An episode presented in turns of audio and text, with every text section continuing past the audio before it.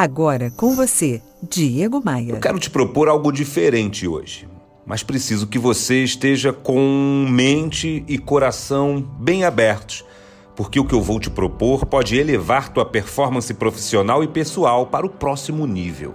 Fica comigo e presta atenção no que eu vou te propor agora. Eu quero que você elimine ao menos uma reclamação que costumeiramente você faz todos os dias.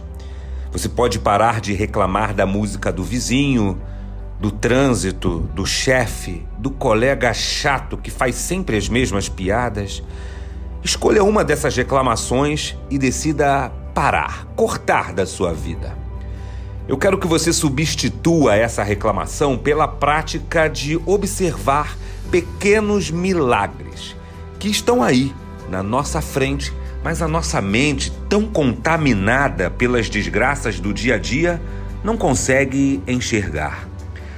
Observe as plantas, observe o raio de sol que atravessou o céu nublado, observe com mais calma aquele porteiro, aquele camarada simples e trabalhador que te deu um bom dia ingênuo e verdadeiro.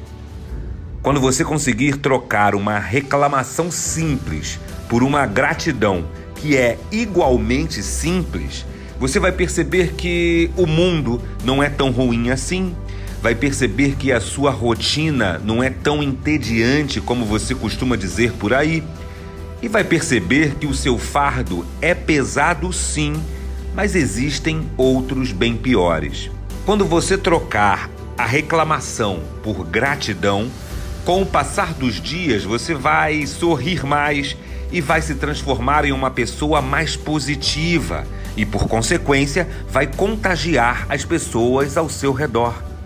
Da mesma forma que a reclamação tem o poder de puxar o clima para baixo e desanimar todos à sua volta, a gratidão proporciona justamente o efeito inverso.